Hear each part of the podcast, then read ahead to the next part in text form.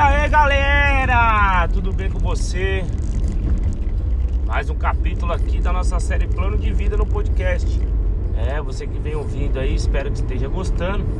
E se tiver alguma dúvida, se tiver alguma observação, algum comentário, elogio, sugestão, por favor, manda aí no, no direct, manda no e-mail, tá bom? Irmãos, hoje vamos falar o seguinte: sobre ficarmos acima da média. Ou seja, para para analisar comigo o seguinte: muitas das vezes nós buscamos ser relevante na terra, ser relevante naquilo que fazemos na área profissional, ministerial, conjugal, enfim, as áreas que de fato movem a nossa vida, né? E aí pensamos o seguinte: para nós adquirirmos alguma coisa, nós precisamos ser acima da média.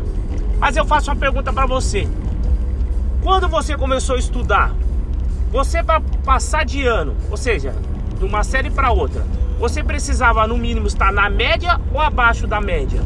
No mínimo você deve estar falando assim, na média, né? Na faculdade, por exemplo, para você passar na faculdade, você precisa estar na média, né? E não abaixo da média, porque obviamente você não consegue passar. Ou seja, você aprende isso desde a escola. E aí eu pergunto para você o seguinte: para você vencer na vida, para você ser relevante na vida, você precisa estar na onde? Na média ou acima da média? Acima da média. Ou seja, então como a sua mente foi programada na sua infância, na sua escola, para você ficar na média. Deixa eu falar uma coisa para você. Chuta o balde. Vamos tocar o terror, sai fora da caixinha e vive fora da caixinha. Não adianta você querer viver na média que você vai conseguir só coisas na média. A média é isso, é abaixo.